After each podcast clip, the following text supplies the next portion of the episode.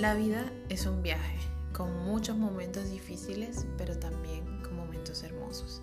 Sin embargo, de esos momentos difíciles probablemente es de los que más aprendemos. Perder a mi papá fue uno de esos momentos difíciles, oscuros y dolorosos de los que uno aprende muchísimas cosas.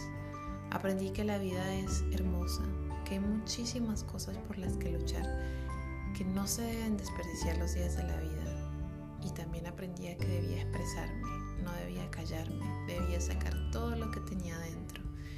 Escribir fue una manera maravillosa de poder sacar todo eso y ahora quiero compartir con ustedes también a través de este podcast. Espero que me acompañen en este viaje. Nos vemos todas las semanas en Pensamientos de una ansiosa.